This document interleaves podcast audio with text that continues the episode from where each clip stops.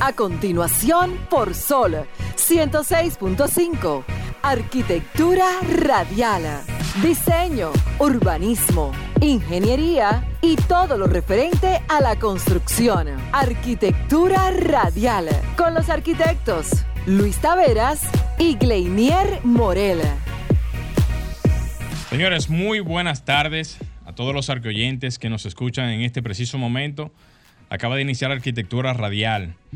Alza, en materiales de construcción eleva precios de las viviendas hasta un 30%. Esto fue un comunicado del titular de Copimecon, el ingeniero Eliseo Christopher, quien explicó que a principios del 2020 vendían viviendas alrededor de 1.8 millones de pesos y que en la actualidad los presupuestos estiman que la misma estructura subirá por encima de 2.4 millones de pesos. Christopher, eh, quien declaró que venden las viviendas a un segmento específico de la sociedad dominicana, indica que también hay un segmento de la población que no puede asumir, lamentablemente, el alza del costo de los materiales debido a que continúan con el mismo nivel salarial. Probablemente en los próximos días también tengamos en los tribunales llenos de demandas contra las MIPIMES de la construcción porque no pueden cubrir los contratos ya comprometidos de las viviendas que están vendidas y que están en plena construcción.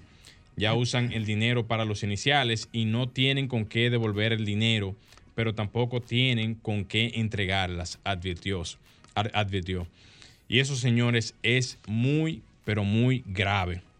Así que nada, señores, con esta información y de esta manera inicia Arquitectura Radial. Estimula tus sentidos, enriquece tus conocimientos. Arquitectura Radial. Muy buenas tardes, bien dijo mi compañero Gleiniel Morel, eh, un servidor Luis Taveras y junto a Franklin Tiburcio en los controles estaremos con ustedes una hora de este domingo compartiendo toda la información relacionada a la arquitectura, la ingeniería y la construcción en el ámbito nacional e internacional. Vamos a pasar de inmediato con la frase de apertura porque hoy tenemos muchas informaciones y una invitada súper interesante, así que estén pendientes para el tema central de esta tarde. La frase dice de la siguiente manera, la industria de la construcción sea menos... Vamos a darle para atrás. Sí, esto como que no, me, cuadró ahí. Eh, dice de la siguiente manera la frase de apertura. La industria de la construcción debe procurar ser menos derrochadora y más sostenible, y alentando la adopción de la madera como material de construcción. Von der Leyen. Esta señora, señores, es la presidenta de la comisión organizadora, de la cual se está trabajando una nueva Bauhaus europea, un relanzamiento nuevo de esta institución de la arquitectura, arte y construcción que se inició en 1919 a cargo del arquitecto Walter Gropius para ese momento, y luego de ahí fue reclutando una serie de profesionales que hoy son los maestros de la arquitectura del siglo XX, en los cuales tenemos a Mier van Rohe, que dirigió en algún momento la escuela de la Bauhaus en Weimar, eh, entre otros. Pero en esta ocasión, en esta nueva Bauhaus, vamos a ver la actuación de nuevos actores de la arquitectura y uno de ellos es mi referente arquitectónico, Villarque Ingalls, el arquitecto joven más influyente del planeta. Su papá. mi hermano sería. Tiene como 49 años, 45. Tu hermano mayor. Sí. Eh, está también Shigeru Ban, uno de los arquitectos más eh, o que más trabaja con materiales sostenibles. A él le gusta trabajar mucho con esos tubos de cartón para los temas estructurales bastante interesante. Lo invito a buscar los trabajos de Shigeru Ban y el artista Olafur Ellison, que tengo que investigar más sobre este. Muy bien. Ahí está la, información. Pasado mañana se, va a escoger el nuevo ganador del premio Pritzker. El Pritzker, el premio de arquitectura más importante que se le puede entregar, entregar a un arquitecto en vida. Pasado mañana a las 10 de la mañana se escogerá a este nuevo galardonado a nivel mundial. Yo siempre apuesto, tengo como tres años apostando a que Villarque Ingles pueda ganárselo, pero le queda mucho tiempo todavía. Ahora que falta. Le queda mucho tiempo para ganar. Pero. Lástima que solamente sea una sola vez. Sí. Sea, Sí. porque pudiera habérselo ganado en dos o tres ocasiones. Sí, te entregan el premio, una medalla de bronce y 100 mil dólares. Pero la distinción de ese premio es lo que cuenta. Claro, Aunque sea una sola vez, ya tú estás. Es como si fuera un Oscar. Aunque el Oscar tú lo puedes seguir ganando. lógico. Pero es, es, es bastante impresionante. Y el tema de la edad, eh, Morel. En el 2016, Alejandro Aravena, que es el arquitecto chileno, ganó el Pritzker con 40 y 46 años, 47 años creo que fue. Muy joven. Sí, fue joven. Eso, el tema de la edad a veces no importa, sino lo que esté en el momento en términos de arquitectura. Su desempeño. Sí, sí, así es. Y su trayectoria, que es lo que cuenta. Correcto.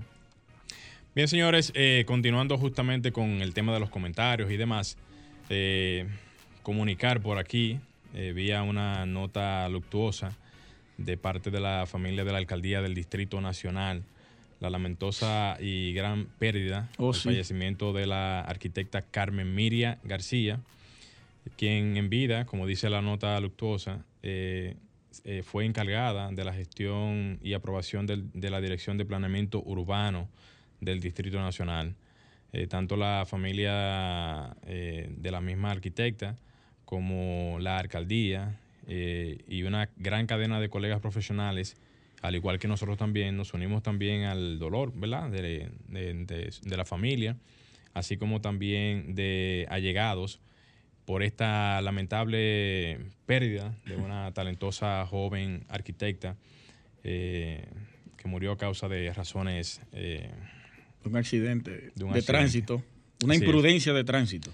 Fue, fue una, una intersección el problema ese. así es. A mí me impactó basta- bastante la noticia. Claro, porque independientemente de la condición, eh, o sea, de, de la situación más bien a la que cualquiera puede ser visto, un accidente de, de- Sí, de- sí. de- de tráfico, es prácticamente, eh, o sea, la, la imprudencia y la, y, y la, y la situación que se genera en el momento de que no fue por un asunto, quizás, quizás por una causa de- del vehículo, que se le saliera una goma o falla Sí, mecánica, así exactamente. sino por una imprudencia humana, que es lo que a veces, muchas veces las personas en el momento dicen y piensan, pero wow, pero ¿y hasta cuándo vamos a seguir con ese tipo de situaciones?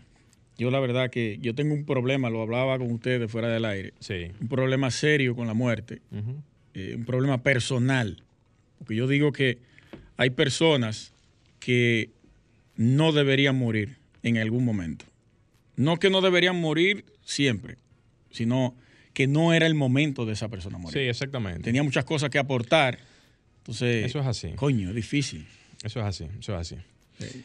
Pero nada, eh, siguiendo con el programa, vamos a entonces hablar un poco de lo que tiene que ver las empresas que dan servicio en el área de la construcción y que de alguna manera u otra no tienen, de cierta manera, algún tipo de carácter, digamos, de esclarecimiento en cuanto a lo que es la forma en cómo ellas abordan los servicios a los cuales son eh, adquiridos eh, quizás por esta parte de eh, la Cámara de Comercio, que es la que da la categorización de, de- de las empresas.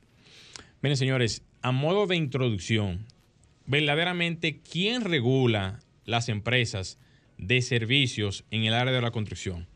Miren, en el país vemos, lamentablemente, muchas empresas que dan servicio en diferentes áreas de la construcción, pero ninguna de ellas, lamentablemente, se rige por ninguna norma que las dirija en sentido general.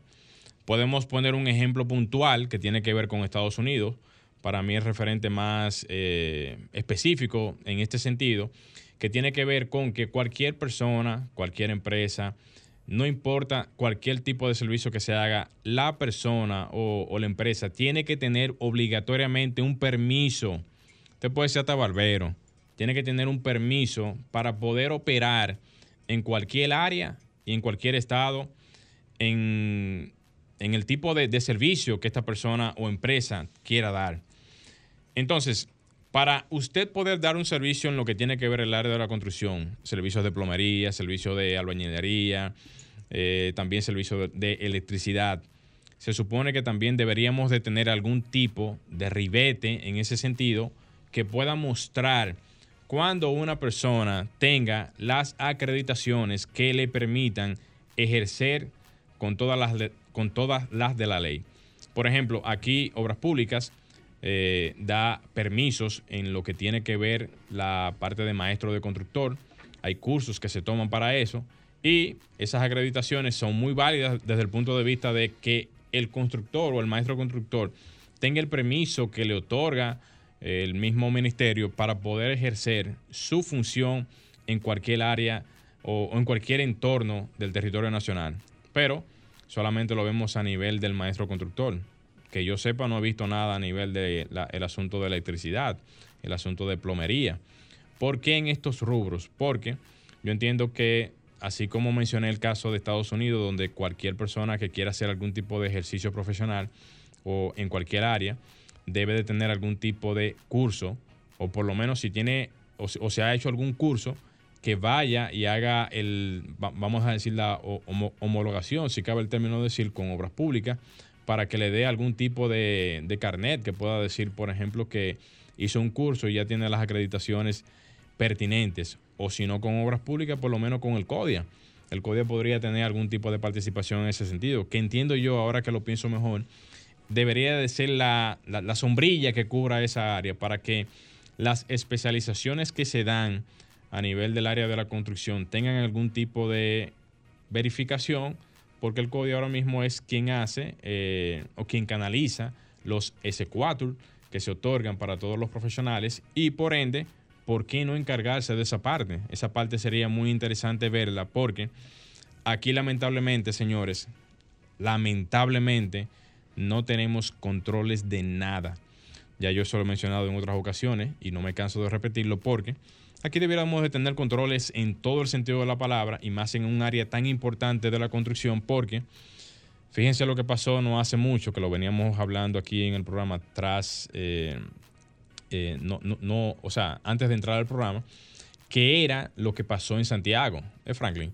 Justamente el desplome o el derrumbe de una vivienda que se cayó producto a un movimiento, digamos, de tierra.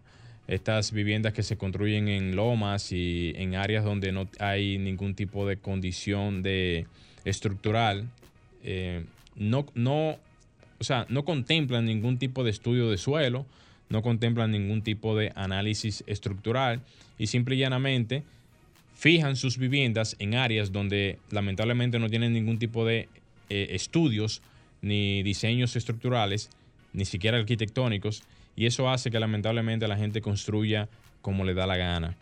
Es lamentable el hecho porque nadie quiere que ninguna vivienda se pierda, porque con mucho sudor la gente la construye, pero lamentablemente la gente no ha entendido, no ha entendido que buscar una persona, buscar un profesional que le pueda dar una orientación y que le ayude a que esa inversión que usted hizo en su momento pueda tener algún tipo de garantía, es lo que le da al final algún tipo de seguridad, si cabría el término también utilizar, de seguridad, señores, de que la inversión que usted haga tenga verdaderamente algún tipo de, de, seguridad, obviamente, en el futuro. Entonces, ya para recoger el comentario, yo en algún momento estuve buscando información con relación a eso, de qué institución, qué eh, bueno, no voy a decir empresa porque no, no sería una empresa, sería que, qué institución en sí del Estado tendría algún tipo de seguimiento en ese sentido. Y lo único que yo vi fue que Industria y Comercio es la que le asigna a, las empresas las categorías de, por ejemplo, si tú eres una empresa de construcción, eh, te, te, hacen, te ponen la categoría de construcción. Si tú eres una clínica, te ponen la categoría de clínica y así sucesivamente. Entonces, esas categorías ¿quién las verifica? O sea, ¿quién verifica que esas empresas tienen verdaderamente esas, eh, digamos, ese personal que trabaje continuamente con lo que se supone que tiene que hacer? ¿Y quién verifica también que se haga exactamente como se supone que se tiene que hacer? Porque en el caso de la construcción, que es el, punto que, que nos concierne, yo digo que hay muchas empresas que andan por ahí vendiéndose como constructoras y que no tienen en su planilla de personal ni un solo ingeniero y ni un solo arquitecto. Y participan en todo. En construcciones, hacen edificios, hacen de todo. Entonces, ¿quién verifica eso? ¿Y cómo lo hacen? Lo hacen, simplemente lo hacen. E, en el único sitio donde tú puedes tener algún tipo de control en ese sentido es cuando una persona hace un trabajo en el Estado. Que obligatoriamente el Estado tú tienes que tener un colegiado. Ahí hay que dársela al Estado. Sí, hay, hay que dárselo al Estado en Sí, ese sentido. sí. El Estado cumple con esa condición. Pero en, en el área, en el área privada, ¿quién verifica eso? Nadie verifica eso. O sea, cualquier persona se vende como profesional del área, teniendo una empresa de construcción y puede hacer cualquier tipo de trabajo y nadie verifica de que por lo menos el que esté al frente de la construcción sea un profesional colegiado. Bien, señores, vamos a dejar el tema hasta Está ahí. jodón eso. Ya lo saben. Muy jodón. muy complicado. Así que vamos a una pausa, Franklin, y retornamos. Estás escuchando Arquitectura Radial. Ya volvemos.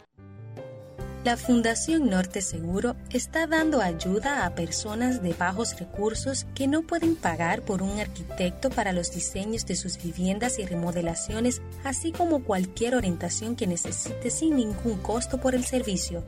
Esta ayuda es una forma de contribuir con esa tasa de personas que por sus condiciones económicas no saben cómo hacer sus viviendas y no tienen a nadie que los oriente ya que no pueden pagar por un profesional del área de la construcción. Si quieres solicitar este servicio lo puedes hacer escribiéndonos un correo a fundacionnorteseguro.org@gmail.com o a través del WhatsApp 829-698-4537. Con esta simple acción aportamos un granito de arena como ayuda a quienes realmente lo necesitan. Cápsula informativa en Arquitectura Radial.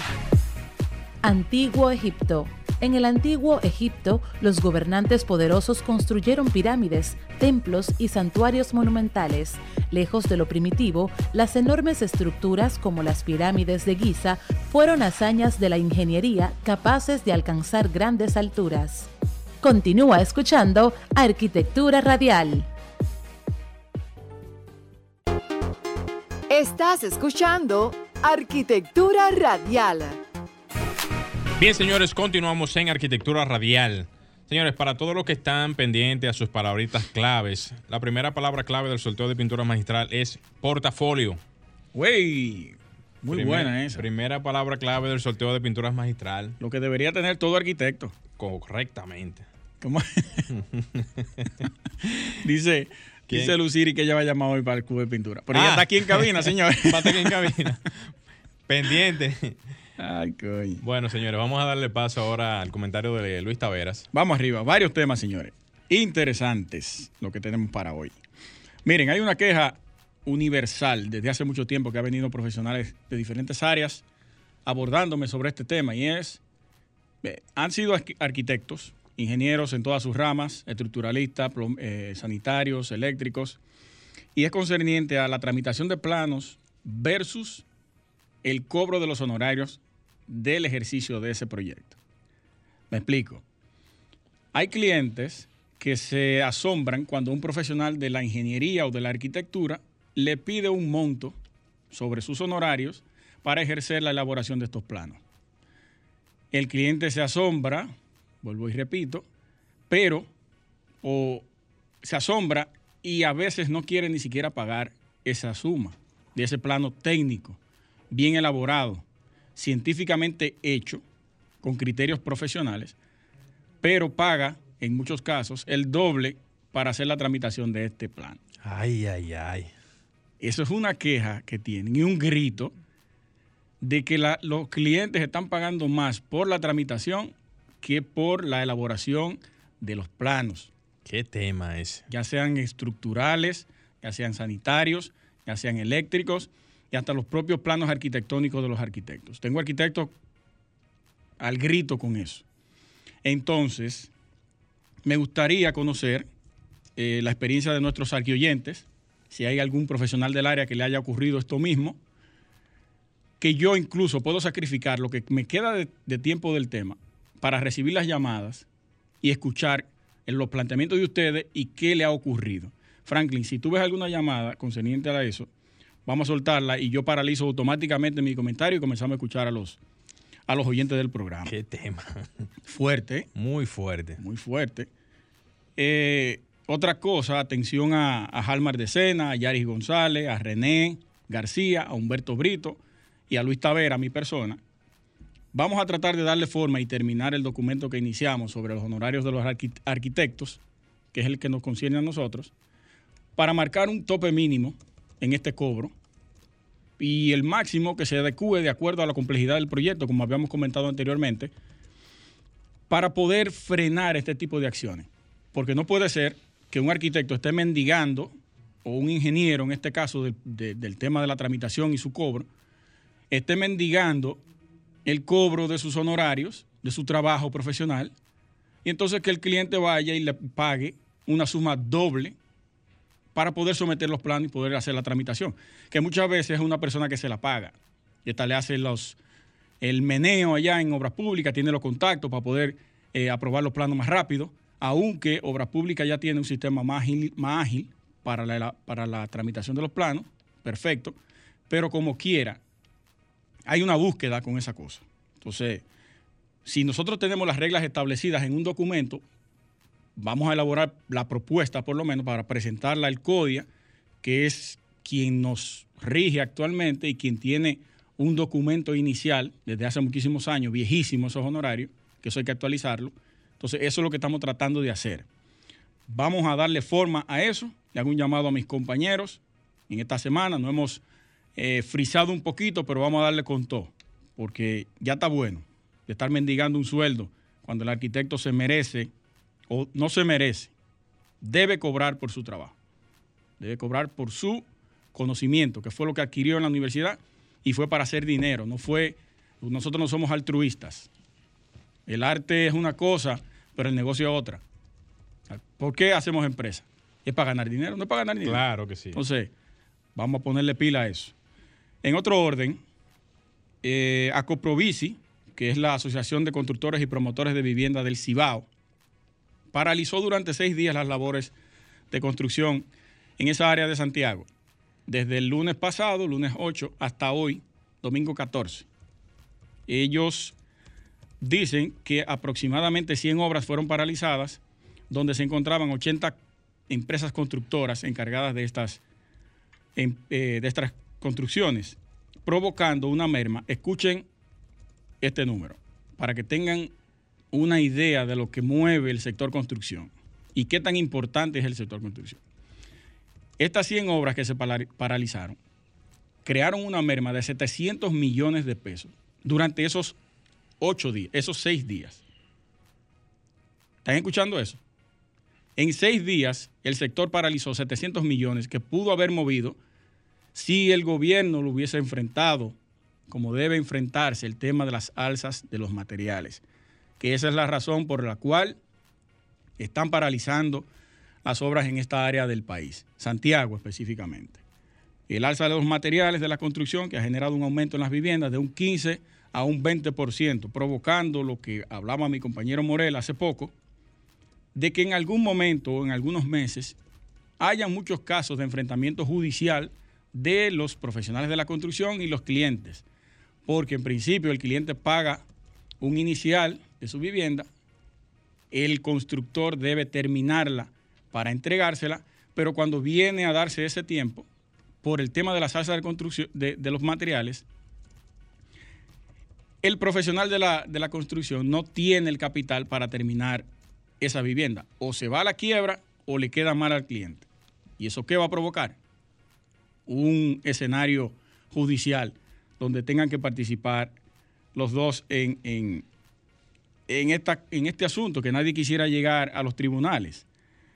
Eh, Arturo Castillo, que es el presidente de los ferreteros en República Dominicana, advirtió que indicó también que los proyectos de viviendas del sector privado están teniendo graves problemas porque los apartamentos, que era lo que decía, están en fase final de construcción y que se entregarían en los próximos meses a sus adquirientes llevarían a los constructores a la quiebra porque ya las personas pagaron sus iniciales mientras ellos presupuestaron a inicios de la obra un monto que ahora se ha excedido por el alza de los materiales. Y hizo una salvedad bastante interesante con números, que hubo una alza del dólar, de la prima del dólar, pero el dólar está hacia la baja en estos momentos y mantuvo una estabilidad cambiaria durante muchos meses, por lo que es un factor menos para el alza de los materiales. Luego, los fletes de China exclusivamente reflejan un 11% del incremento. y a nivel internacional la materia prima ha aumentado entre un 7 y un 8%. Si sumamos la materia prima que venga desde China más el flete, estamos hablando de un alza que nos debe representar un 19%. Pero hemos visto que, que los productos elaborados en el país, eso lo comentábamos también, ejemplo el cemento, han incrementado entre un 200 y un 300%. Y ahí hay un componente muy alto, que es donde el gobierno debe sentarse con la mesa de, de las industrias de la construcción y plantearse, elaborar un plan estratégico para poder ofrizar eso o reducir el alza de los, de los precios de los materiales, que eso es muy difícil según los ferreteros, cuando estuvieron por aquí una comisión. Entonces, eh, el sector construcción, si nos damos cuenta, en todos los titulares, en todos los periódicos, la, mayor, la mayoría de los titulares son, vamos a construir una carretera, vamos a construir tantas viviendas, vamos a hacer tal cosa, vamos a construir, construir, construir. ¿Por qué? Porque el sector construcción, arquitectura, ingeniería, son los protagonistas de la dinamización de la economía en nuestro país y en la región. Debemos tomar eso muy en cuenta y tenerlo pendiente. Mucho más importante incluso que el turismo. Yo lo pondría por encima ya. Porque para poder activar la economía en el país, hubo que reactivar la construcción primero que cualquier cosa. Entonces, eh, sería importante que el gobierno se sentara y tomara cartas en el asunto. Ahí está la información. Franklin, vamos al cambio y regresamos con nuestra invitada de la tarde. Estás escuchando Arquitectura Radial. Ya volvemos. Estás escuchando Arquitectura Radial. Continuamos en Arquitectura Radial. Recuerden que pueden escribirnos a través de nuestro WhatsApp arquitectónico al 829-630-8811 o a los números de cabina al 809 809 540 1065. Ay, mi madre. Me van a sacar de aquí porque no me sé los números. Fácilmente, fácilmente. Señores, vámonos Sí. con la frase. Vamos arriba. La frase no, sería la palabra clave No, esa frase. del sorteo de pinturas magistral. Señores, la próxima palabra clave del sorteo de pinturas magistral es Chan, chan, chan, chan. chan, chan, chan, chan. Lo estoy buscando por aquí, no se me desesperen. Vamos a poner esta que va a ser bien, bien fácil para todos ustedes. Imagino a la gente con la libreta y el lapicero. Apuntando ahí para que no se quejen, ¿eh? Esperando. Yo anoto, pero esa llamada no cae. ¿Cómo Señores, que no caen las llamadas. Dice la colega aquí presente que no caen las llamadas. Es que hay mucha gente llamando en ese momento. ¿eh? Sí. Señores, la próxima palabra clave del sorteo de pinturas magistral es pendiente. Así que ya lo saben, segunda palabra clave del sorteo de pinturas magistral. Hasta combina. Claro, claro. Mira, estoy pendiente de tu, claro, pónganse en eso. de tu primera palabra. Señores, ya tenemos en el set a nuestra invitada de la tarde. Ella es arquitecta, antropóloga e investigadora social, Luciris Mateo. Pero antes de entrar en materia, déjenme hacer una presentación sobre su preparación y que conozcan un poco de el calibre de mujer que tenemos sentada aquí hoy. Ay, ay, ay. Tiene una maestría en antropología social y cultural en la UAS, maestría en diseño urbano y ordenamiento territorial también de la UAS, diplomado en industrias culturales y creativas de la Flasco. ¿Qué es la Flasco? Flaxo, Flaxo. Flaxo. Eso es. la Facultad de Estudios Latinoamericanos. Ok. Diplomado en patrimonio cultural inmaterial de la UNESCO. Diplomado en integración centroamericana en el Instituto Centroamericano de Estudios Políticos, INSEP. Y tesorera de la Sociedad de Arquitectos de la República Dominicana. Un fuerte aplauso para Luciri Mateo. Muy bien, bien. Bienvenida. Mu- Muchísimas gracias. Eh, bueno, algo importante que dentro de toda esa vida profesional, Sí. eh, quiero también felicitar hoy a mi hija Lucía Cordero Ah, Mateo, que cumple años. Pero Ay, vamos a ponerle un cumpleaños Un feliz. cumpleañito Un feliz feliz. cumpleaños. Por ahí. Claro que Eh, sí. Porque hoy para venir le, le pedí un permisito, le dije, bueno, es tu cumpleaños, pero dame un chancecito ay. para cumplir con, con los chicos que, que ya teníamos esta visita pendiente. Vamos a poner un cumpleaños feliz para que no se vayan a calentar.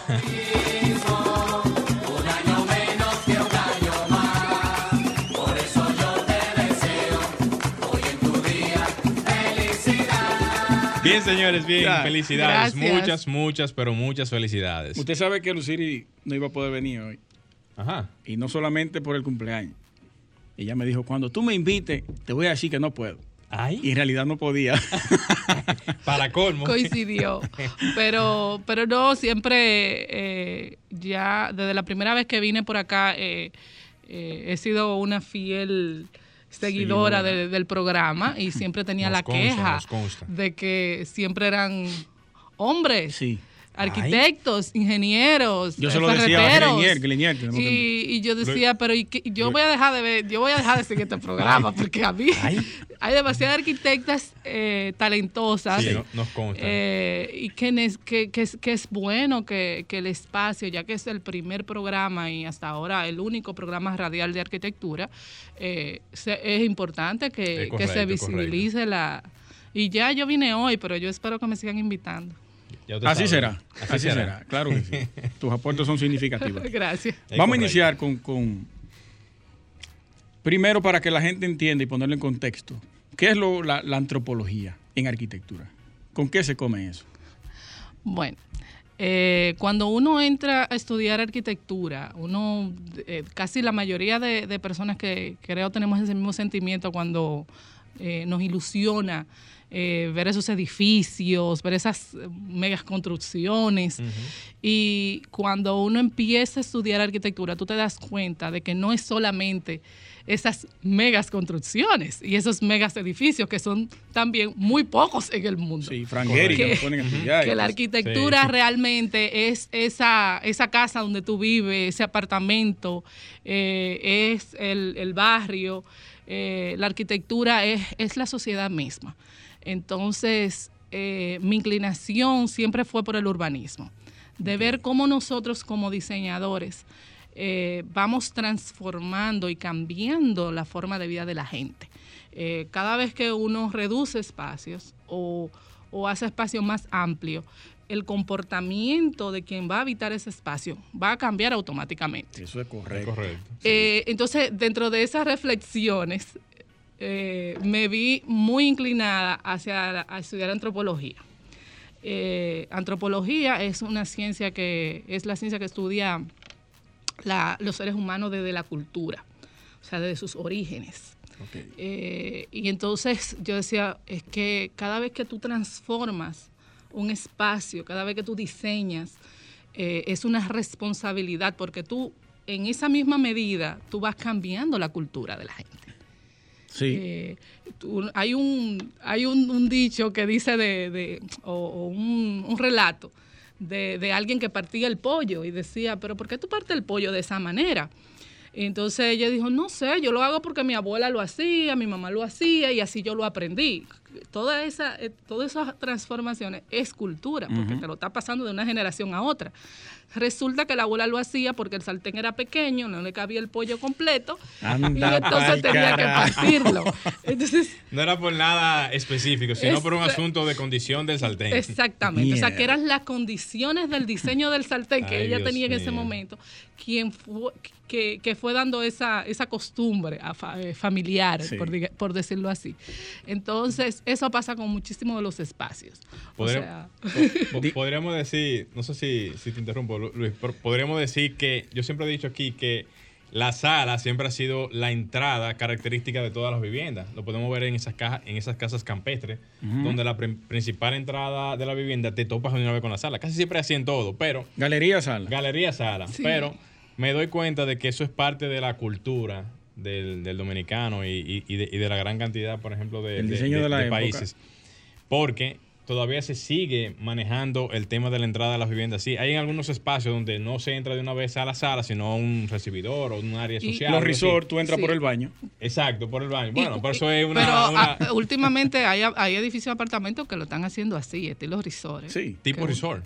Que tú entras a la Una- casa una y lo primero que tú encuentras es el, La el puerta del baño. baño. Pero, Entonces, pero en ese mismo sentido, Ajá. como tú dices, o sea, tú ves que yo he estado en apartamentos donde tú entras y llega a ver la- eh, hay un pequeño recibidor, una sala, sí. y al fondo tú tienes que pasar la cocina para llegar a un balconcito pequeño, pero por, o sea, no sé, como todo te, te lleva hacia allá. te redirecciona inconscientemente. Totalmente. Sí. Un paseo por la casa. Un Rápido un y automático. baila- Sí. ba- rápido y automático. O sea, tengo un amigo que decía, mira, yo tengo un problema en mi casa. Eh, yo, yo tenía un problema en mi casa que era que todo el mundo como que se iba directo a la habitación. Llegaba y iba directo a la habitación. Y yo le, le- y él le comentó eso a un arquitecto sin amigo. señalización en el piso. Entonces, el amigo le dijo, eh, mira, vamos a poner, eh, vamos a colocar un mueble, vamos a poner el mueble así, en vez de como tú lo tienes, vamos a ponerlo así. Dice, eso me solucionó el problema. O sea, Frenó decía, la gente de una vez. Cómo esa visión de un arquitecto en un espacio, o sea, transforma totalmente Esos el tigres son brillantes, los arquitectos. Sí, sí, Sí, sí. sí, son, son duros. duros. Son duros. Mira, decía eh, Winston Churchill, nosotros creamos edificios y los edificios nos moldean a nosotros. Totalmente. Sí. Miren, a propósito de eso, dice la arquitecta Adis Osuna que nos escribe por Instagram. Saludos para la presidenta de la Sociedad de Arquitectos de la República Dominicana. saludos para la Adis. Osuna. Así es. Gracias por la sintonía. Sí. Que en parte de Europa se entra por las habitaciones. O sea, en Mm. algunas zonas de Europa, tú entras a la vivienda o a los apartamentos por las habitaciones. O sea, no por las habitaciones sí quizás, pero quizás a lo mejor por una puerta, por parte de la entrada de la habitación, porque yo sé que los conceptos son diferentes. De que tú entras, abres la puerta y chocas con la mesita de noche. Más o menos. Sí, sí, pero también en esos países eh, las personas no son muy dadas a recibir visitas. El Eh, concepto, fuerte. sí, el concepto sí, de, sí, de vida. Sí, es, es, es distinto. O sea, bueno, aquí tenemos, por ejemplo, mucha influencia de la arquitectura española, por, sobre todo en la zona colonial, y vemos que los, los jardines eh, Interior, y el ¿verdad? patio están en el centro. Sí. Sin embargo, como se ha ido modificando a través del tiempo la arquitectura dominicana, nosotros tenemos el patio detrás, el jardín delante y, y tenemos eh, una terracita o tenemos una, eh, una galería. O sea, como también eh, nosotros tenemos como varias influencias de, de la arquitectura, pero podemos hablar de una arquitectura dominicana. ¿Tú crees? Sí, Se podría. Yo no. sí. ¿Tú crees que tenemos elementos arquitectónicos netos dominicanos? Claro que sí. De hecho, el tema de, de lo que Aquí te hay un decía del, eclecticismo genial. Sí, pero esa es parte de la riqueza que tenemos como dominicanos. O sea, no negarnos a que nosotros somos, eh, digamos que multiétnicos. O sea, tenemos eh, a los originarios eh, Los aborígenes, indios, aborígenes, ajá. Con sus- tenemos con sus africanos, los africanos, Franceses, tenemos españoles. los españoles, tenemos los franceses, tenemos los árabes, o sea, nosotros tenemos una riqueza cultural Claro. y eso se refleja en todo, en el arte, en la música y en las viviendas. Pero yo Y- creo que no vamos a salir chin. Pero ¿por qué entonces nosotros no tenemos, como quizás los aztecas, los mayas, los incas, algún monumento arquitectónico que haya reflejado la arquitectura de nosotros para esa época? Lo habrán Se construye en paja porque esos tigres no... Eh, bueno, recuerda que nosotros tenemos una condición de isla y además de eso tenemos unos, eh, unas condiciones atmosféricas y digamos eh, eh, a nivel de, na- de naturaleza, de fenómenos naturales, que son los ciclones, Correcto. que nos embaten todos los años.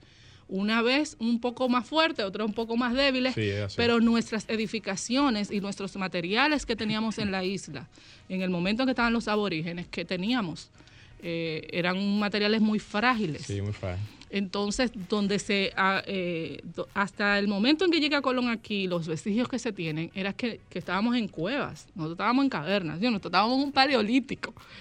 Sí. Y esta Bueno, está bien. isla, los vestigios que hay de la isla precisamente es de que era una isla de, de- de- de tránsito. Sí, sí. Era el hub. Entonces no, tení, no podemos decir que estaban esos asentamientos eh, tan grandes, eh, digamos, y con esas megaconstrucciones, sino que se iban, digamos que eran nómadas, se iban moviendo de lugar en lugar En dependiendo de, de- la época de- del año en, en que esté. O sea, de que sea eh, provechoso. Porque si tú ves como toda la zona de, de la caleta, si tú te metes para Puerto Plata, en esa zona de... ¿Cómo se llama esto De aquí? Costámbar. De, de- de- de- Eh, aquí En la costa, en las costas, mayormente en la costa. Exacto, pero está... En casi todas las costas hay una. a mí me van a historia. sacrificar. Ajá. Sí, yo, con lo que voy a decir. Cuidado, cuidado. yo creo que la mayor, el mayor arte que nosotros hemos tenido aquí en términos eh, de, de- de los aborígenes ha sido la- la- los, Los los caballos y los perros mal pintados en la cueva. Bueno, eh, es que aquí no habían caballos. Eh, en la isla no había caballos. Los caballos lo introdujeron los españoles. Los españoles, sí. es. Eh, bueno, esa pintura rupestre, mal hecha. Sí, pero, pero mal hecha para ti, mal hecha ahora. En ese O sea, tiempo eso era en 3K, el contexto- 4K en ese, en ese momento. En el contexto en que estamos hablando, o sea, y de hecho aquí en una sola cueva hay muchísimo Era muy aragán esos tigres. eh, muchísimo más eh, petroglifos y Llevar suave. que, que en Puerto Rico, por ejemplo. Está o sea, en una sola de aquí. Señores, con esa, con ese, con, con esa explicación, vamos a hacer una pequeña pausa para que no salga una pregunta aquí en la cabina. Y retornamos. Estás escuchando Arquitectura Radial. Ya volvemos. Si necesitas comprar cualquier equipo de excavación, herramienta o vehículo de transporte pesado fuera del país y solo tienes pesos dominicanos, en Agente de Cambio Rijo y Asociados tenemos la solución. Compramos y vendemos dólares, euros, libra esterlina y cualquier otro tipo de moneda. Estamos ubicados en la Juana Saltitopa, calle esquina Ana Valverde, número 173, con los teléfonos 809-686-6431. Allá está Faelo, con un alto personal capacitado para atenderte. Agente de Cambio Rijo y Asociados, donde su dinero está asegurado.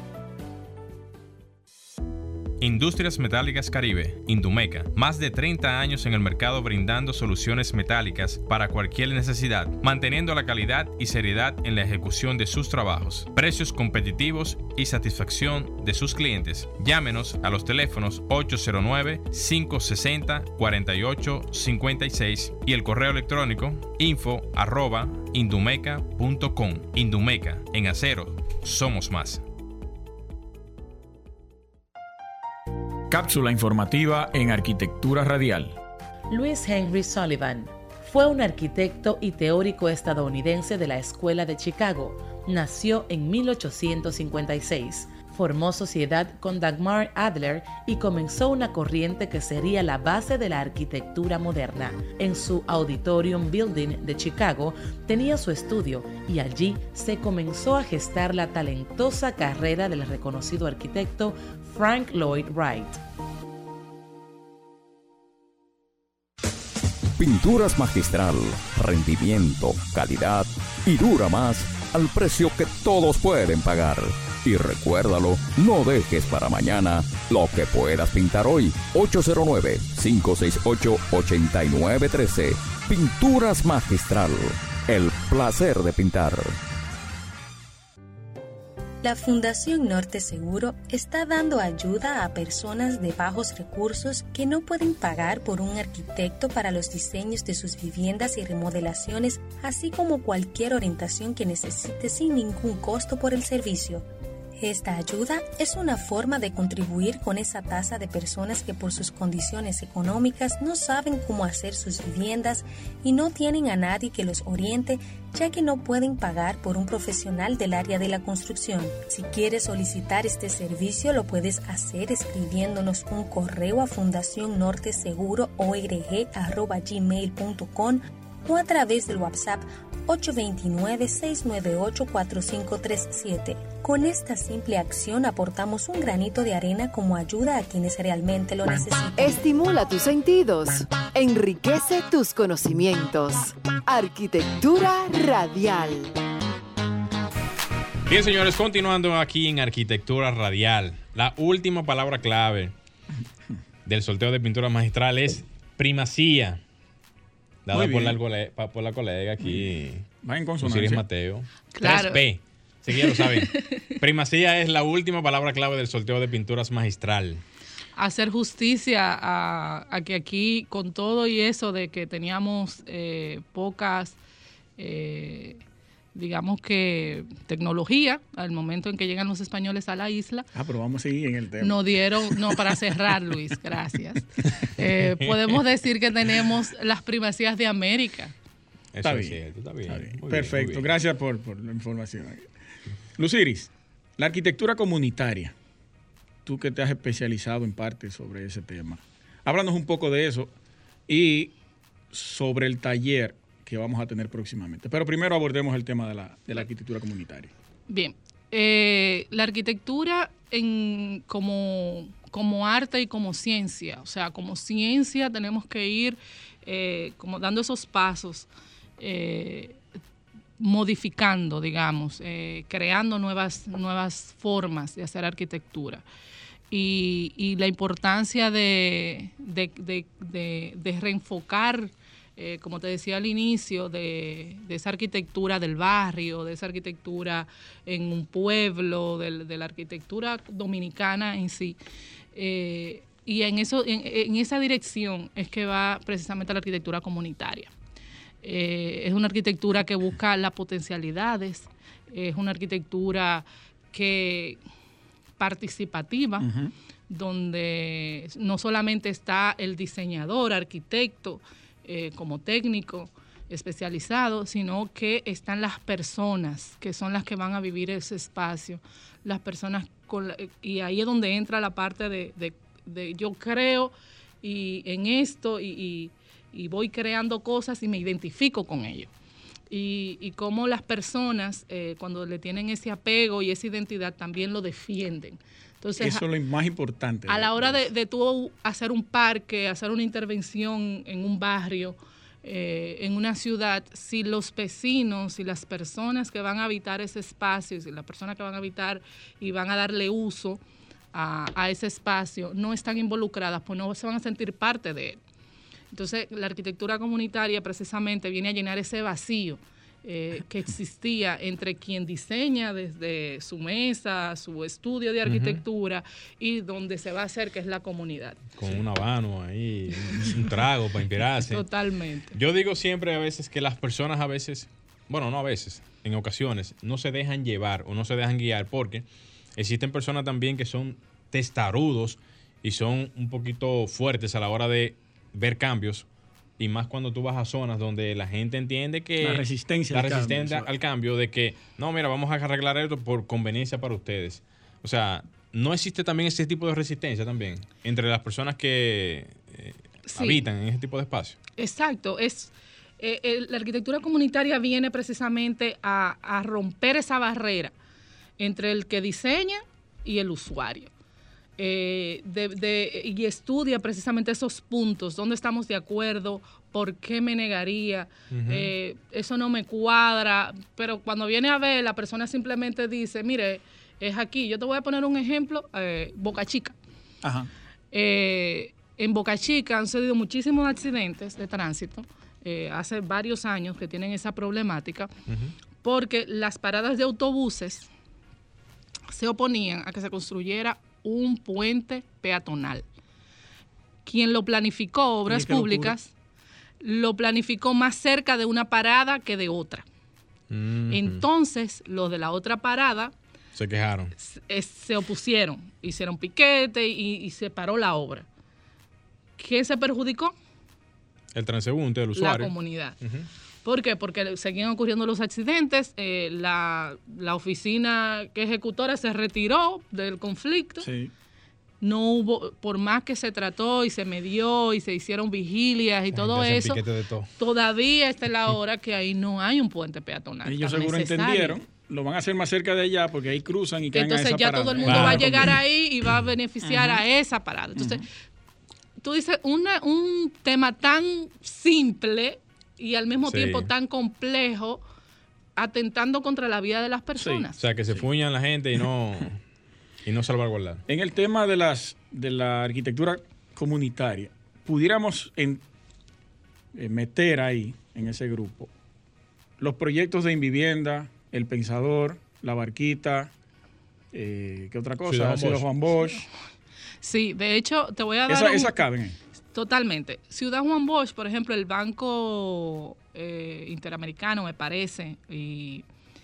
Eh, bueno, sí, ese mismo, sí tuvieron una intervención luego de que se planificara y se interviniera. Eh, cuando se hizo la nueva barquita, ahí sí trabajaron, me parece, antropólogos desde el inicio.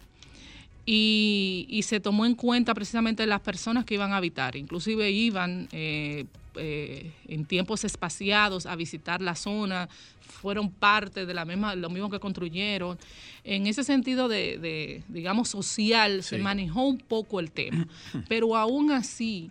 Eh, en una de las entrevistas que se le hacían a uno de los comunitarios, porque se han hecho ya varios estudios de cómo las personas se han ido adaptando al proceso, eh, decía un señor que él bajaba todos los días a la vieja barquita porque la nostalgia y, el, apego que tenía al lugar, todavía. Y entonces muchísima gente también así iban a, porque sus lugares de trabajo estaban cerca, o sea, que, cuando tú trasladas a una persona de, una zona que era muy necesaria porque estaban en zona de riesgo, era una zona muy vulnerable, bueno, pues eh, e, es, es son como esas cositas, pero siempre va a haber personas que van a, se van a sentir todavía eh, arraigadas a, su viejo hábitat. Además que en la nueva barquita, eh, la gente vivía en casas, aquí son apartamentos, además de que había un, una serie de, restricciones que tenían, de cosas que se podían hacer, de cosas que no se podían hacer, cosas que en su casa la gente, digamos que era libre de hacerlo todo. Te está boceando y... Ahí tienen que encasillarse a unas reglas de edificio. Son unas nuevas reglas de convivencia, o sea que todavía iban a, van a pasar años a que las personas se sientan cómodas y a gusto en ese, en ese nuevo, en ese nuevo espacio. Pero lo ideal de una ciudad es que se planifique antes y que se planifique y se hagan eh, sondeos y que se hagan ese tipo de, de, convivencia con, la comunidad. Que ya a la hora del traslado las personas estén totalmente conscientes hacia dónde van, incluso lo estén deseando. Eso es así, eso es así. Señores, vamos, vamos a hacer ahora el momento de las personas, la llamada para el sorteo de pintura magistral. Comunícate 809-540-1065. 1-809-200-1065 desde el interior sin cargos. 1-833-610-1065 desde los Estados Unidos. Sol 106.5, la más interactiva. Buenas tardes. Aló, buenas. Vamos a ver quién, quién sube ahora. Aló. Aló buenas, tardes. Yo soy el ingeniero René Jorge. Eh, yo le estoy llamando con otro fin. Sí, adelante. A ver si los domingos yo le puedo aportar varios temas muy interesantes, tanto de la arquitectura como de la ingeniería. Oh, pero esto es suyo, esto es suyo, ingeniero. Excelente. que he llamado y entonces no no no entra. No, entra. ¿Cómo me puedo comunicar con ustedes personalmente? Eh, escríbanos al WhatsApp arquitectónico y de ahí nos ponemos de acuerdo. 829 829 630 630 8811 88 11. Ese es el WhatsApp del programa. Escríbanos por ahí y nos ponemos de acuerdo. 8 829-630-8811. Correcto. correcto. Sí, Estamos a su orden. nombre suyo, me dijo? Eh, póngale arquitectura radial. Arquitectura. Sí, luego nos ponemos de acuerdo. Sí, gracias. A la orden. Gracias a usted. ¿eh? Sí, buenas. Buenas. Sí. María, García. ¿María? García. Adelante, María. Portafolio, pendiente y primicia. Excelente, excelente. acaba de ganar su de pintura magistral. Ven que fácil, eso, eso es fácil, señores, realmente. María, sí. pásame por favor tus cuatro últimos números de tu cédula. 7954. ¿Cómo? 7954. Perfecto. Anote este número de WhatsApp. ¿María qué? María García. Anote este número de WhatsApp, por favor, María. Ajá. 829 sí. 630 8811 por favor escríbenos desde que cuelgues la llamada para entonces indicarte a dónde recoger tu cubeta de pintura magistral. Gracias. Felicidades. 30 ¿eh? segundos. El taller de arquitectura comunitaria, porque ya nos vamos invitar a las personas que entren a la página de la Sociedad de Arquitectos de la República Dominicana, donde estaremos este miércoles iniciando un taller precisamente de arquitectura comunitaria. Muy interesante. Tendremos una parte práctica y una parte teórica. Y es Sociedad de Arquitectos, sart.org.do. Eh, ¿Tiene algún costo o cuando entren ahí pueden ver todos los requisitos? De... Sí, ahí pueden escribir al correo electrónico y ahí va a tener todas las informaciones, el formulario de inscripción y estamos a la orden 24/7. ¿Y el taller va a ser dónde? Eh, va a ser virtual, la parte teórica y la parte práctica va a ser en Boca Chica. ¿Ya escucharon, señores? Ya, ya lo saben. Eh, pasen a anotarse por la página de la, de la Sociedad de Arquitectos de la República Dominicana. Ya llegamos a la parte final, Morel. Así es, señores. Sí, muchas gracias, Luciris, por compartir Gracias con nosotros. por la invitación. Quiero más tiempo con ustedes. Ay, aquí. ay, ay. Y no Me- por pelear. No, me encanta, me encanta. No, son buenos los temas, son buenos. Sí, señores, gracias por su sintonía a esta hora del domingo. Gracias por dedicarnos este tiempo. Mi compañero Gleiner Morel, un servidor Luis Tavera, se encontrarán con ustedes la próxima semana. Y Franklin Tiburcio en los controles, como siempre. Hasta pronto.